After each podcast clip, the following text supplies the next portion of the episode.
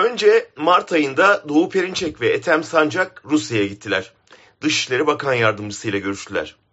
Perinçek, Rusya'nın Ukrayna işgalini Hazreti Muhammed'in Bedir Savaşı'na benzetti.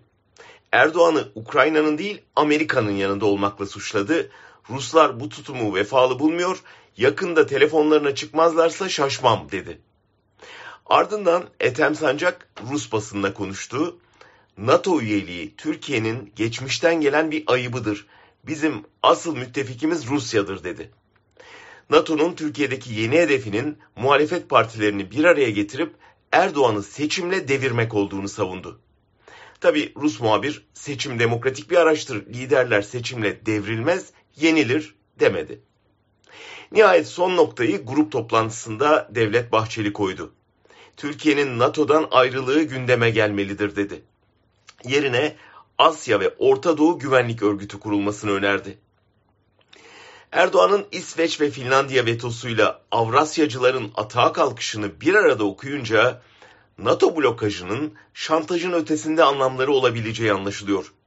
Türkiye, Ukrayna işgali sonrası Rusya'ya yönelik yaptırımlara katılmayınca Batı'da birçok başkent bunu Rusya ile komşuluk ilişkilerine ve ekonomik zorunluluklara bağlamıştı. Finlandiya ve İsveç çıkışı da Erdoğan alaka istiyor diye yorumlandı. Lakin MHP'li ortağının çıkışından sonra stratejik bir aks kayması ihtimali gündeme gelecektir. Herkes seçime doğru Erdoğan'dan intihar dalışları bekliyordu. İlk partiyi görmeye başladık sanırım.